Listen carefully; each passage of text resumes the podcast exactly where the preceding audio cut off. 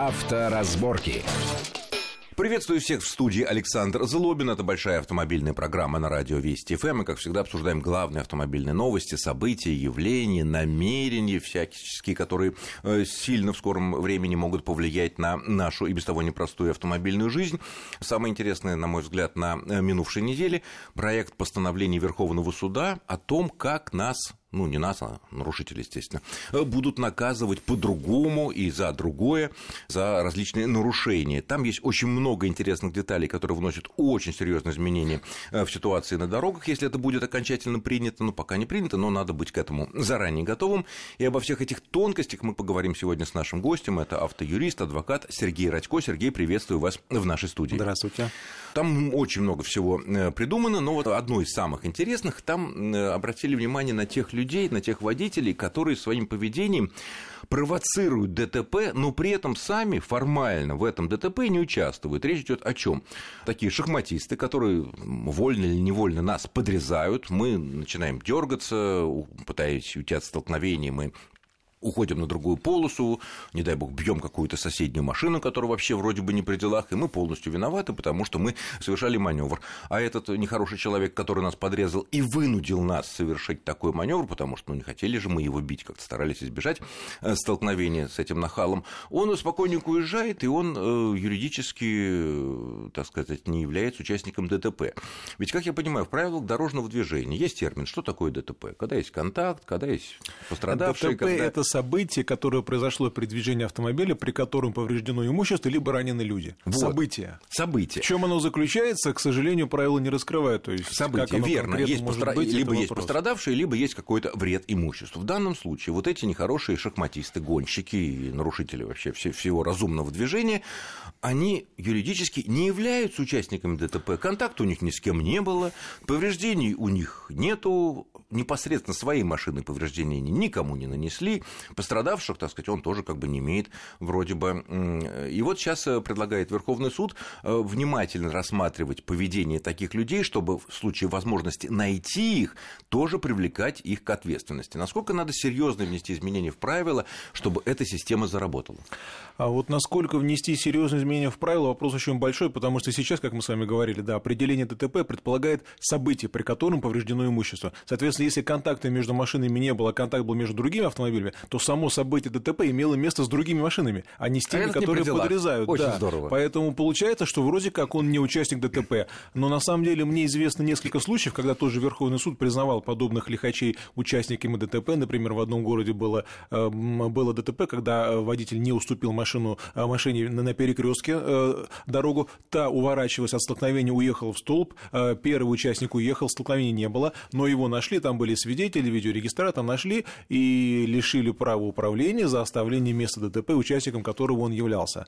Но это довольно редкий случай, потому что в других ситуациях... То есть его все-таки признали участником его признали ДТП, несмотря на отсутствие ДТП. контакта? Там да, да, да. То есть угу. признали, что раз он э, не выполнил требования знака «Уступи дорогу», что то... и привело, в свою очередь. Э, привело. Но, с другой стороны, здесь вопрос очень сложный, потому что ведь если есть опасность для движения, водитель обязан, согласно ПДД, принять все меры к снижению скорости вплоть до остановки. Если же он избирает своим поведением совершение маневра с целью уклонения от ДТП, то за маневр отвечает именно он. Неважно, с какой целью он его совершает, то ли избежать ДТП, то и ли по какой, перестроиться. И по какой причине? Да, потому что здесь, э, к сожалению, вряд ли можно какую-то научную методику разработать, которая могла бы оценить, а как правильно действовал водитель. То есть одно ДТП он избегает одного, а при этом совершает другое. Который, и, может быть, даже с более тяжкими Может быть, более тяжкий, да, потому что уворачивая от встречного, можно уехать, на, опять же, на встречную полосу или на остановку, или, или, или в автобус, и пострадает или погибнет, не дай бог, гораздо больше людей, чем могло бы пострадать. То есть э, из этого опять вытекает такой постоянный, страшный, но постоянный совет, что если вас так подрезают, и вы не можете, не надо совершать маневров, надо бить его.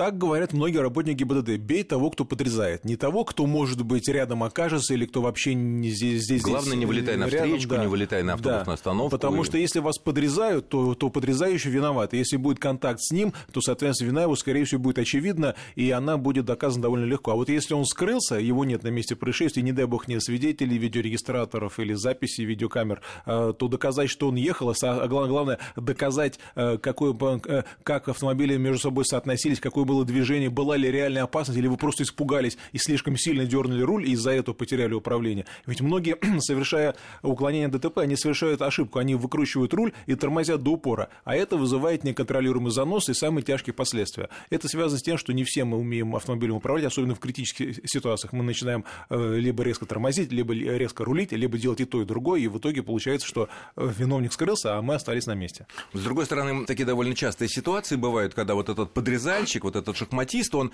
значит, ну, немножко так нас подрезал, ну, с контакта, слава богу, не произошло, и потом резко затормозил по какой-то причине, там, не знаю, светофор, э, и мы, не рассчитывая как бы эту, на эту машину, получается, ударили ее сзади. В этом случае человек, который ударил сзади, будет в любом случае виноват, несмотря на то, что ему не это прицуп, это, потому что он не, соблюдал совсем. дистанцию, нет? Дело в том, что сейчас в правилах дорожного движения есть пункт 2.7, который запрещает опасное вождение, а оно предполагает, прежде всего, и необоснованное торможение, поэтому если перед вами лихач резко затормозил, ну, с целью, как это говорит, проучить, учителя так называемые, а, да, угу. то он совершил необоснованное торможение. Правда, здесь тоже очень сложно доказать, что оно было необоснованно, ибо он всегда может сказать, что ему показалось Яма. перед ним ямка, открытый кошка, люк, ребенок, кошка, собака бабушка. и так далее. Поэтому, в принципе, применение данной нормы, оно на практике, скорее всего, столкнется с большими э, сложностями, злоупотреблениями, неоднозначными трактовками и так далее. Хотя... А вот, например, да, вот бетонный блок упал на дорогу с грузовика, да, ну бывает такое, да, и вот мы увидели этот бетонный блок в последний момент, резко выруливаем руль, чтобы не разодрать свою машину, чтобы э, не перевернуться от ударом колеса э, от этот блок. Получается, что виноват, э, спровоцировал это ДТП вот этот вот водитель этого автомобиля грузового? А, виноват он будет прежде всего, наверное, в том, что он не обеспечил соблюдение правил перевозки груза, который должен быть что привело? закреплен таким образом, да. чтобы он не падал, не создавал аварийной ситуации и не было никакой угрозы. А, но опять же здесь э, в ДТП состоит из двух частей. Первое это э, факторы, которые способствуют возникновению аварийной ситуации, да, и второе это поведение участника при возникновении, при реакции. Иногда реакция бывает совершенно неуместной, то есть, как я уже сказал, резко торможение, выкручивание руля, неправильная оценка обстоятельств. Нет, ну, перед блоком, наверное, лучше резко тормозить в попытке остановиться все таки и не дергаться в соседние полосы, не дай бог, навстречу тем более. Но вот, к сожалению, у многих такая инстинктивная реакция и тормозим, и выруливаем. А это даже при наличии в автомобиле всех современных систем безопасности, к сожалению, не всегда может гарантировать прямолинейное, ровное э, снижение скорости. Как правило, это вызывает неконтролируемый занос, и дальше последствия самые печальные. Еще такая ситуация тоже малоприятная, но вполне возможная на дорогах и в городе, и за городом. Э, мы едем, никого не трогаем, и вдруг абсолютно в запрещенном месте вылетает, ну пусть это будет МКАД там, я не знаю, вылетает на дорогу какой-нибудь там пьяный или не пьяный, или дурной пешеход, который вот он буквально совершенно вот из-за кустов, что называется, вылетел. Мы не могли представить, что он там окажется, и спасая ему жизнь, мы выворачиваем, естественно, руль, потому что мы понимаем, что мы сейчас его заденем, бьем там другую машину, которая, опять же, не при делах, но она пострадавшая. Получается, что мы будем виноваты, или есть у нас способ доказать, что мы спасали жизнь человеку и совершили меньше, скажем так, деяний, чтобы избежать более тяжких последствий. Ну, теоретически, если есть доказательства того, что мы спасали жизнь пешехода, конечно, можно сказать, что мы не виноваты. Но для этого нужно очень подробное описание ситуации, желательно видео, свидетели, осмотр места происшествия и так далее. Потому что э, если, допустим, виновник, э, пешеход скрылся с места происшествия, да, скрылся, номеров у него нет. Доказать, да, вот... что он там был, невозможно. Мало нет. ли кто перебегал. Вот, вот такой, такой вот момент, вот я себе представил, нарисовал такую ситуацию. Понятно, у пешеходов пока, пока нету чипов, нету номеров, но я думаю, все это скоро будет, и будут их тоже ловить так, точно так же, как автомобилистов. Но э, вопрос в другом. Вот если на камерах наблюдения или на регистраторе видно, что был некий человек, живой человек, который вот тут, где не положено, выскочил, вот тут перебегал перед машиной, мы резко тормозим и уводим свою машину, чтобы его спасти, мы не знаем, кто это ни фамилии, ни имени, ни возраста, но человек был. Тут вот суд может, или там ГИБДД, или суд сказать, что вот, да, действительно было вот это вот препятствие, вот этот человек, он убежал, да неизвестно, кто это, но водитель его спасал. Я думаю, что это может быть, хотя, опять же, нам могут возразить, что вы совершаете маневр, поэтому вы обязаны обеспечить ее безопасность. Поэтому думаю, что в этой ситуации, наверное, нужно просить проведения э, соответствующей экспертизы на предмет того, э, какие были технические условия, способствующие возникновению аварийной ситуации, как правильно действовал водитель, соответствовали ли его требования нормам ПДД, соответствует ли нормам ПДД э, поведения пешехода и так далее. Вот, может быть, эксперт э, какие-то нам даст точные выводы со ссылками на нормы правил, как, какие мы соблюдали и какие мы нарушили. С юридической точки зрения, если мы ехали с соблюдением скоростного режима, то все нормально, ничего не нарушали, и потом, желая спасти человека, пусть даже дурного, который там пьяного, которого тут вот бегает по дороге, где не положено совершенно, мы ударили э, чужую машину, но, скорее всего, мы правильно поступили? А, поступили правильно, но дело в том, что Какого по закону, он не был дурной, если не надо его ваших давить. Действиях была крайняя необходимость, то по закону, по Гражданскому кодексу вред, причинен в состоянии крайней необходимости, возмещается лицом его причинившим. Серьезно? То есть, то, есть, то даже нет вашей вины в ДТП, вины в ДТП нет, но вред причинен вашими действиями, которые были в состоянии крайней необходимости, поэтому, к сожалению, скорее всего, придется расплачиваться, да, придется да. расплачиваться. И вот Если... тут мы наступаем главный, кстати, момент. Э, понятно, хорошо, когда у нас есть видеорегистратор или есть какие-то хорошие люди, которые поделились записью со своего регистратора машины, которая была сзади, там рядом и так далее. Но часто мы надеемся на, ну, рассчитываем на камеры видеонаблюдения, которые висят ну, в, город, в городах практически везде, особенно в Москве и других крупных э, мегаполисах. Какая процедура из требований вот записи с камер наружного наблюдения? А, если это в городе Москве, то нужно написать письмо в Департамент информационных технологий с тем, чтобы они эту запись как бы зарезервировали, потому что она может быть через какое-то время уничтожена, и серверы не А мы же не знаем, где конкретно висит камера, но по идее... Вот... Ну, если мы знаем точный адрес, адрес мы можем, во-первых, адрес указывать, во-вторых, можем посмотреть, если камеры, они, как правило, не являются скрытыми, они видны, поэтому если камеры на этом месте, это всегда можно увидеть. И, кроме того, много есть камер, которые частные, там около разных банков, офисов и так далее, которые осматривают территорию, и иногда в их объектив тоже попадает та ситуация, Но ну, надо писать происходит. тогда в эту контору просьбу, да? Да, да нужно хотя бы посмотреть, если эти камеры, обратиться в контору, если у них запись хранится, то, может быть, нужно попросить ее не уничтожать какое-то время, потому что через там месяц или два, когда дойдет до суда дело, да, а, записью может, может не быть, а это очень плохо. Угу. Потому что запись здесь очень может нас оправдать нормальных водителей, которого кто-то подрезал, да. мы из этого вынуждены были совершить такой маневр и так далее. Вот. Ну, как вы сказали, все-таки такие случаи, когда наказывали провокаторов, так называемых, уже были, да? Были, такая Но, практика же, есть. Да, ну, ну, Ви- в основном нужны, нужны фактически обстоятельства, желательно видео или показания большого количества свидетелей. Другие интересные детали, которые вот в этом проекте постановления Верховного суда о том, как, за, как и за что наказывать, там есть э, вот такие вот вещи, например.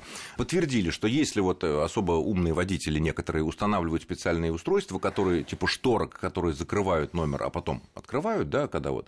И или ска... переворачивают. Или переворачивают, да-да-да, что-то такое. И если в момент остановки сотрудниками ДПС эта шторка открыта, номер виден, все нормально, но очевидно присутствует такая, такое устройство на номерном знаке, то все равно будет наказание вплоть до лишения прав. Просто за сам факт этой установки, даже что хотя бы сотрудник ДПС и не видел, какой закрыт был номер. Дело в том, что в кодексе как раз есть статья 12.2, часть 2, которая и наказывает за оборудование номеров материалами, которые препятствуют их идентификации. Номер оборудован, то есть они в данный момент не активированы, да, но они, он оборудован материалами препятствующими, соответственно, формально нарушение есть. А другое дело, Причем что... нарушение тяжелое, вплоть да, до лишения. Вплоть до лишения права управления. Конечно, вопрос о том, как доказать, что этот, номер, что этот механизм а, предназначен именно для того, чтобы а, номера скрыть от камеры, потому что можно заявить, что это, это устройство стоит для того, чтобы я, я мог, допустим, быстро поменять номер, если я один номер решил оставить ГИБДД за, за собой, да, а потом купить новый. Ну, я думаю, такие, так, такие объяснения, конечно, суд не удовлетворят. Если сотрудник ГИБДД скажет, что это, что это устройство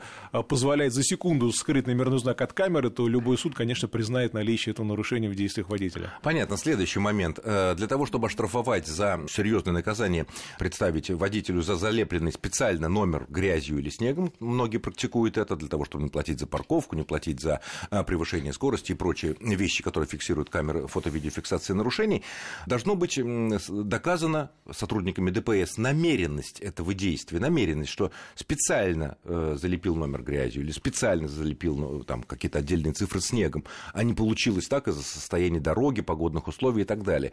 А как вот сотрудник ДПС может это доказать? Я думаю, что здесь можно доказать только лишь путем подробного, э, подробной фотосъемки автомобиля, потому что на фотосъемке будет видно, как, каков характер грязи на номере. Если, допустим, вся машина грязная и номер грязный, то, скорее всего, это естественного происхождения грязь, и вряд ли можно говорить, что водитель умышленно э, грязь нанес. Если... Хотя все равно он отвечает за то, что он двигался с нечитаемым номером. Это другая часть статьи, только штраф или предупреждение. А, а вот ну, умышленное есть... сокрытие номера при помощи чего бы то ни было, хоть картонкой, хоть листочком, хоть куском грязи или снежком, это уже отдельная часть статьи, соответственно, с лишением. Поэтому здесь, я Погодите, думаю... Сергей, то есть если, допустим, мы видим огромное количество на парковках там в Москве, э, люди закрывают там бумажкой свой номер, почему же тогда сотрудники ДПС не ходят, э, не ловят вот этих, не пробивают, и, и тут же, соответственно, можно а лишать Потому прав. что по части 2 статьи 12.2 наказывается управление автомобилем с нечитаемыми номерными знаками. То есть, если, если, если машина припаркована, номер закрыт, нарушения нет, пока машина не поехала. Вообще Мно... нет, да, никакого, даже Многие даже забывают снять, едут дальше. А не так давно э, в кодексе города Москвы была статья за то, что машина на платной парковке расположена с нечитаемыми номерными знаками, но Верховный суд признал это незаконным, потому что э, требования к машине, которая стоит, никуда не движется, они, в принципе, принципе, не те, не те э, когда машина передвигается. Безумно есть... интересно. Мы продолжим после очень короткого перерыва, не отключайтесь. Авторазборки. Авторазборки.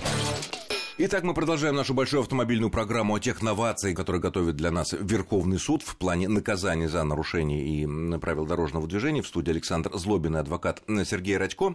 То есть тут мы остановились на том, что если машина стоит, э, стоит там на парковке в разрешенном месте, неразрешенном, и у нее закрыт листочком или чем-то номер, никакого нарушения нет. Да, за это наказание не предусмотрено. Я напомню, что в Кодексе города Москвы такая статья была. Если машина стояла на платной парковке с нечитаемым закрытым номером или без такового, было наказание, но Верховный суд признал данную норму незаконной, э, сославшись на то, что машина должна иметь читаемые номера и вообще всю исправность иметь только тогда, когда она передвигается. Если машина стоит на парковке или у вас дома, или в гараже, гараже, она может быть и неисправной, и без страховки, и без номеров, и без колес, это не нарушение. В том числе и на платной парковке. В том числе и на платной парковке. В некоторых странах вроде бы есть наказание за расположение машин без номеров на улице, но я думаю, что у нас это не скоро будет введено, потому что это уж очень большой простор для очень. злоупотреблений со стороны всяких шутников и злоумышленников. А, очень сложно получится. Есть одна вещь такая, на мой взгляд, странная в проекте постановления Верховного суда, а именно, что там, конечно, жесткие кары, если устанавливать, устанавливать спереди машины что-то типа стробоскопов, там, независимо зависимо от того, где они стоят, на крыше, под стеклом, э, за решеткой радиатора. Вот. Но за реально, на мой взгляд, опасную, часто смертельно опасную вещь, установку левого ксенона в обычную фару, суд подтверждает Верховный, что э, больше, чем на 500 рублей наказать нельзя. А потому Раньше что... лишали прав за это, потому а... что это страшно, это слепит, это, это может привести к страшным последствиям. А раньше наказывали, потому что, потому что это квалифицировалось как установка спецсигналов, потому что они были вроде как синего цвета и так далее. Но ведь тот самый ксенон, который слепит, он далеко не всегда имеет явный синий цвет. Да, он, он имеет яркий белый, цвет, да. да, белый, поэтому он не подпадает под эти ограничения. И все, что можно предъявить по действующему закону, да, это просто наличие э, световых приборов, не предусмотренных штатной комплектацией автомобиля. Пока вы за это только штраф 500 рублей, либо предупреждение. С ума сойти. Но это, мне кажется, это как раз нужно дорабатывать. Нужно дорабатывать, потому что ослепление на трассе, особенно когда у нас э, очень там много времени в году, с 4 вечера темнеет и все с фарами едут, конечно, ослепление – это одна из причин ДТП, особенно с выездом на встречку, а это очень опасные последствия. А, Еще Верховный суд в очередной раз подтвердил, что не надо уступать дорогу тем, кто движется не по правилам, то есть по обочинам или по встречке, да, ну, в другую сторону, или по дороге с односторонним движением против шерсти двигаться э, уступать им э, как бы не, не нужно. Означает ли такая формулировка, что теперь в любом случае ДТП с обочечником, с тем, кто едет, да, или там, не знаю, кто выезжает из прилегающей территории под знак «Уступи дорогу» и не уступает вам любое ДТП, вы виноваты не будете? Не совсем так, потому что когда подобную практику обсуждалась не так давно, да, даже были такие громкие заголовки, Верховный суд разрешил таранить обочечников. Это не совсем так, в каждом конкретном случае рассматривается вина каждого водителя в нарушении ПДД. То есть, с одной стороны, если вы, допустим, поворачиваете налево, и вас пропускают встречная полоса, а вдруг по обочине, или там есть, допустим... По встречной обочине. Да, по встречной обочине. Либо там есть полоса, допустим, для общественного транспорта, а по ней едет тот, кто не должен там находиться, да, а, то по практике Верховного суда у него нет преимущества, потому что он там находиться не должен, поэтому мы ему не обязаны уступать дорогу. Ну, мне кажется, это довольно странная позиция, довольно неоднозначная, потому что совершая маневр, мы обязаны обеспечить его безопасность. И, соответственно, если у нас есть техническая возможность путем даже экстренного торможения остановиться и ДТП избежать, то, наверное, вина наша тоже будет. Конечно, вина второго там тоже может быть, ибо он тоже движется с нарушением ПДД, но здесь возможно некое распределение вины, потому что все-таки, если нас пропускают и мы видим, что там обочина, это не означает, что можно, э, что называется, давить тапку в пол и ехать, рассчитывая на то, что там никого быть не должно, и мы, и мы правы. Это не совсем То есть переть на э, пролом э, против обочечников или против явных нарушителей, которые, допустим, не уступают нам дорогу и выезжают там из двора под знак да. «Уступи дорогу», все равно не стоит, потому что есть ряд обстоятельств, которые могут привести к тому, что часть вины все равно будет у, на, да, у нас да. тоже, со всеми с, Особенно если мы совершаем маневр, да. А, особенно если мы совершаем маневр. Да, потому а что если при... мы едем прямо, никого не трогаем, то и соблюдаем скоростной режим, и все нормально, там, скорее всего, нам ничего Да, здесь, скорее всего, будет проще, потому что любой другой, кто совершает с нами ДТП при совершении маневра, естественно, это уже вина будет на нем. Угу, понятно. И вообще мы возвращаемся снова к ситуации, что если человек, если кто-то, водитель, совершает маневр э, и происходит ДТП, а другой маневр не совершает, какой бы он нехороший человек бы там не был, то часть вины тому, кто совершает маневр, все равно будет Все равно будет, потому что маневр должен быть безопасным во всех случаях. Угу. Для Понятно. всех участников Лучше не маневрировать, потому что маневр означает автоматическая часть, по крайней мере, вины. Еще одна интересная тема, которую бурно обсуждали на минувшей неделе. ГИБДД, э, вернее, МВД предложила э, проект постановления правительства о том, чтобы разрешить сотрудникам ДПС э, на дорогах так называемые экспресс-проверки водителей на состояние опьянения или там наркотического или алкогольного при помощи, ну, в случае с наркотиками это специальная такая тест-полоска, а в случае с возможным алкогольным опьянением, это обычный такой, ну, алкотестер, да, с тем, чтобы до протокола, до составления всех документов, просто оперативно подойти, как это раньше было, сунуть вот этот вот... И э, сейчас это делается сплошь и рядом, Ну, это как бы вне правового поля. Вне да, правового да, поля. Да. Сейчас предлагается, э, чтобы постановлением правительства было внесено такой порядок, что сотрудники ДПС могут быстренько всем давать э, вот это вот дыхнуть. И если это, как говорится, никаких юридических последствий показаний данного вот этого первого прибора, юридических последствий, не несет. Просто если он показывает цифры некие превышения, то значит тогда инспектор составляет протокол об отстранении от управления, там вызывает понятых и направляет уже на метасвидетельствование либо там в какую-то ближайшую поликлинику соответствующую, либо там автобусик стоит, где уже стоит настоящий большой вот этот вот передвижной пункт медицинского да, свидетельствования. Передвиж, перед, да. Передвижной пункт.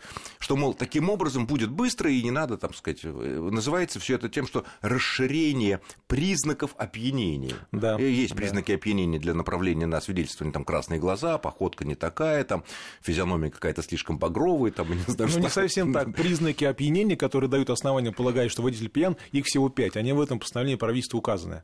А это... В действующем. В действующем, в действующем, да. Это запах алкоголя изо рта, нарушение речи, неустойчивость позы, резкое изменение окраски кожных покровов лица и поведение соответствующей обстановке. Это пять признаков опьянения, при которых все процедуры могут проводиться.